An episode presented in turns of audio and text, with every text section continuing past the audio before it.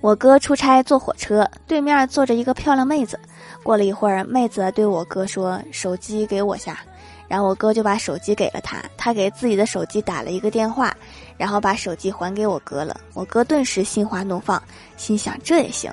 又过了一分钟，收到妹子的短信，内容是：“你裤子的拉链没有拉上，去找乘务员补张票，换个车厢吧。”